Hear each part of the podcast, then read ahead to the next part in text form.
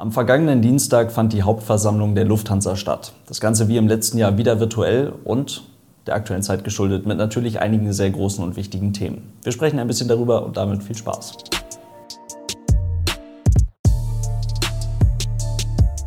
Und damit hallo und ganz herzlich willkommen. Ich hoffe, es geht euch gut. Wir fangen am besten mit dem großen Thema an, was euch sicherlich am meisten interessiert. Und zwar wird die Lufthansa bereits im kommenden Winter mit den ersten Boeing 787 an den Start gehen, mit den ersten Dreamlinern. Und das dementsprechend deutlich früher als geplant. Bereits am Montag wurde öffentlich bekannt gegeben, dass der Kauf von zehn weiteren Langstreckenflugzeugen beschlossen sei. Fünf weiteren Airbus A350 und fünf Boeing 787. Ihr erinnert euch vielleicht noch, im März 2019 hatte man ja bekannt gegeben, dass man gruppenweit zu den schon vorhandenen Airbus A350 Bestellungen nochmal 40 weitere Langstreckenflugzeuge bestellt hat. 20 A350 und 20 Boeing 787-9.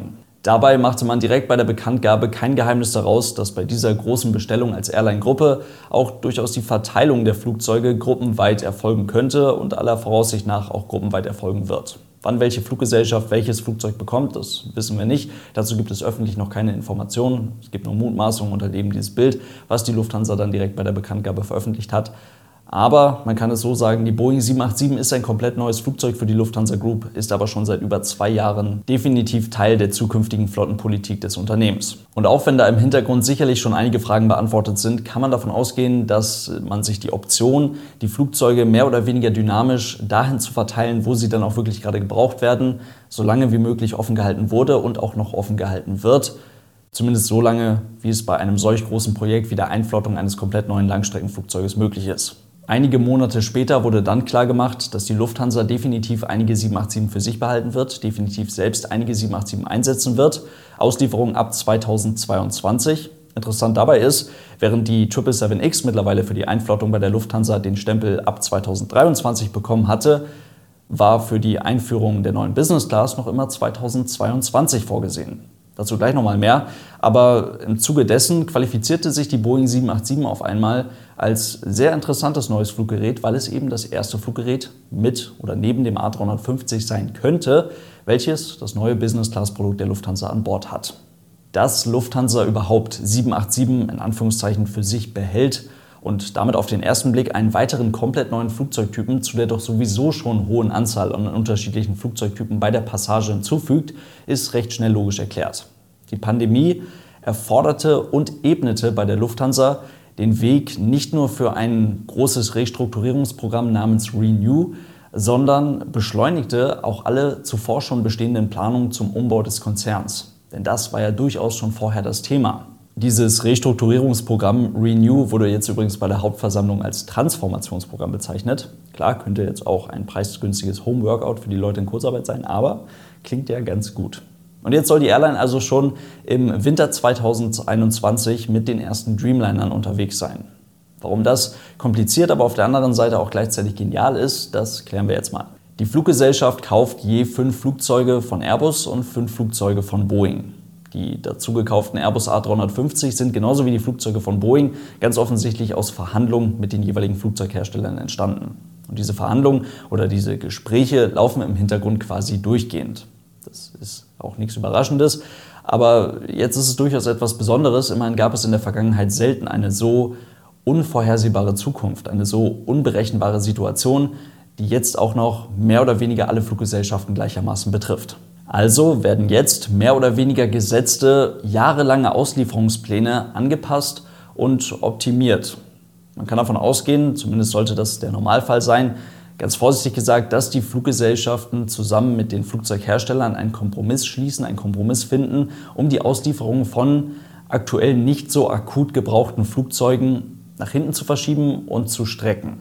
Keine Flugzeuge ausliefern, weil die Fluggesellschaft die Dinge gerade akut nicht gebrauchen kann, ist für den Hersteller keine wirkliche Option.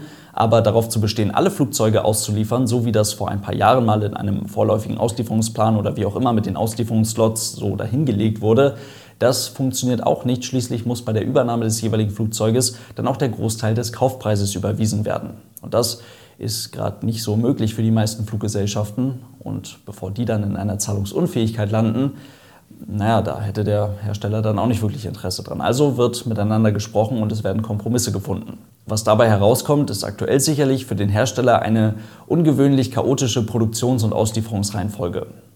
Ist aber nicht so, dass man in, in Anführungszeichen normalen Zeiten gar keine Flexibilität bei diesem Thema benötigt. Man denke mal an die Skymark A380, ein paar von euch erinnern sich vielleicht noch.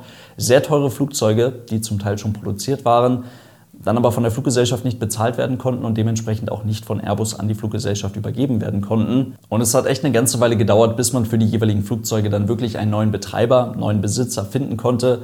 Sicherlich auch mit ordentlichen Zusatzkosten und Eingeständnissen für Airbus günstige Flugzeuge für den jeweils neuen Betreiber. Aber es ist eben nun mal so, dass die Ausstattung des Flugzeuges, die Konfiguration des Flugzeuges, die für die Fluggesellschaft spezifische Konfiguration durchaus ein entscheidender Faktor dafür ist, ob das Flugzeug überhaupt bei einem anderen Betreiber gewinnbringend, rentabel eingesetzt werden kann. Anderes, aber auch irgendwie ganz gutes Beispiel, die Etihad Airways Airbus A350 1000. Die Fluggesellschaft hat eine ganze Menge davon bestellt, konnte dann aber oder wollte am liebsten gar keinen übernehmen. Und der Kompromiss, der damit Airbus geschlossen wurde, war, dass man zumindest fünf der Flugzeuge übernimmt. Diese Flugzeuge wurden aber direkt aus dem Airbus-Werk dann nach Bordeaux geflogen, wo die Maschinen auch jetzt immer noch geparkt sind. Das älteste Exemplar ist mittlerweile ja, knapp zwei Jahre alt und noch keine einzige Minute für Etihad Airways in der Luft gewesen, weil die Fluggesellschaft die Flugzeuge dann doch leider tatsächlich gar nicht gebrauchen kann. Und dahinter stehen dann logischerweise immer irgendwelche Verhandlungen. Was dabei jetzt aber wichtig zu verstehen ist, ist, dass es eigentlich völlig egal ist, auch so moderne Flugzeuge wie der A350 1000 können, wenn sie vom eigentlichen Kunden nicht mehr gebraucht werden oder nicht übernommen werden können, nicht einfach so problemlos, zumindest wenn sie bis zu einem gewissen Punkt gebaut, konfiguriert sind, wie auch immer, nicht einfach problemlos zu einem anderen Betreiber gebracht werden, der dann mit dem Ding gewinnbringend fliegen soll. Das funktioniert nicht. Da muss vieles übereinstimmen, vieles passen, damit ein Flugzeug dann einfach von jemand anderem übernommen werden kann. Solche Verhandlungen führte Lufthansa oder führt Lufthansa sicherlich mehr oder weniger dauerhaft, also auch mit Airbus und Boeing. Und dabei kam jetzt eben heraus, dass man fünf weitere Airbus A350 kauft und fünf schon produzierte Boeing 787 übernimmt. Lufthansa nutzt dabei also auf eine clevere Art und Weise diese mehr oder weniger chaotische Produktions- und Auslieferungsreihenfolge aus, um sich frei verfügbare Boeing 787 in frei verfügbaren Auslieferungsslots zu beschaffen.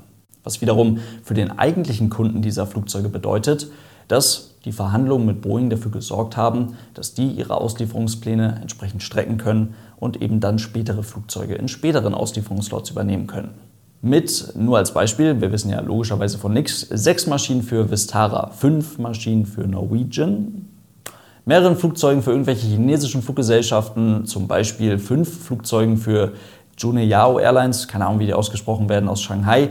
Das sind zahlreiche 787-9 mit vergleichsweise älteren Seriennummern, die zum aktuellen Zeitpunkt noch bei Boeing auf dem Hof stehen und noch nicht im Einsatz für die jeweiligen Fluggesellschaften waren ist natürlich keine Garantie dafür, dass die zukünftigen Lufthansa 787 auch eben diese da genannten 787 sind, zumindest zum Teil. Aber man kann davon ausgehen, dass je nach Verhandlungsspielraum dann logischerweise fünf Flugzeuge von einem Kunden übernommen werden. Dass diese Maschinen, wenn sie dann in wenigen Monaten schon bei der Lufthansa in den Einsatz gehen werden, systemseitig genauso konfiguriert sind wie die Flugzeuge, die Lufthansa ab 2022 bekommen wird, das ist quasi ausgeschlossen. Genauso wie das die Kabinenausstattung eine Lufthansa-Kabinenausstattung sein wird.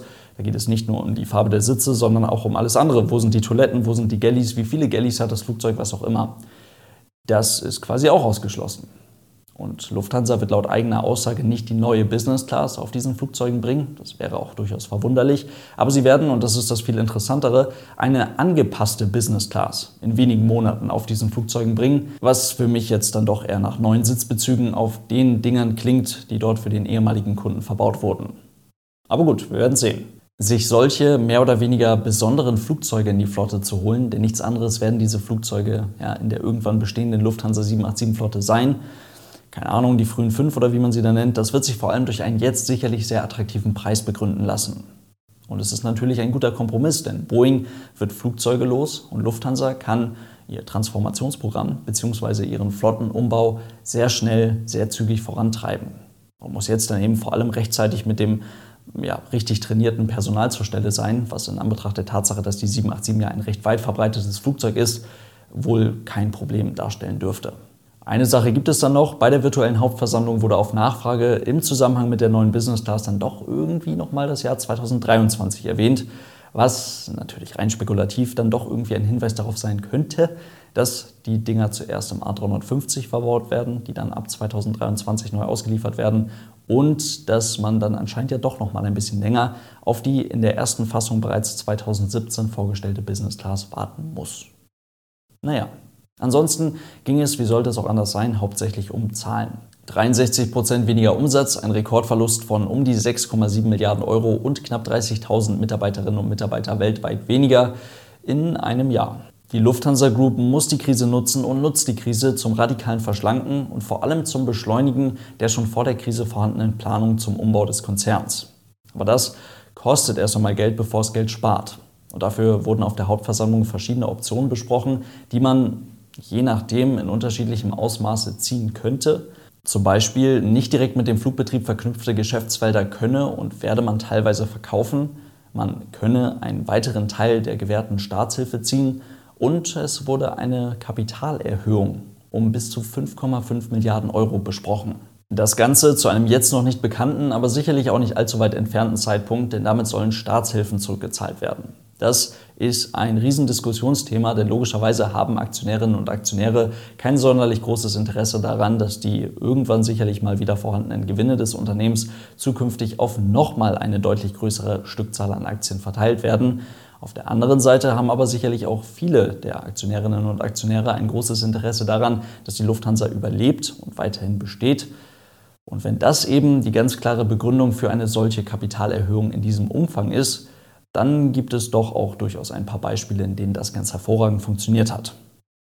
In diesem Sinne, alles jetzt am Ende doch relativ viele Fragezeichen, relativ viel Spekulation. Wir werden es dann sehen, wenn es soweit ist. Aber das mit der 787 und der halbwegs neuen Business Class. Das wird sehr interessant, freue ich mich sehr drauf. In diesem Sinne soll es das für heute gewesen sein. Vielen Dank fürs Zuhören. Ich hoffe, es waren ein paar interessante Infos für euch mit dabei. Falls euch der Podcast gefällt, denkt dran, es gibt dazu auch noch einen YouTube-Kanal. Und falls ihr dieses Podcast-Projekt unterstützen wollt für Aeronews Germany, gibt es auch eine Patreon-Seite. Vielen Dank für euren großartigen Support. Lasst es euch gut gehen. Bis zum nächsten Mal und tschüss.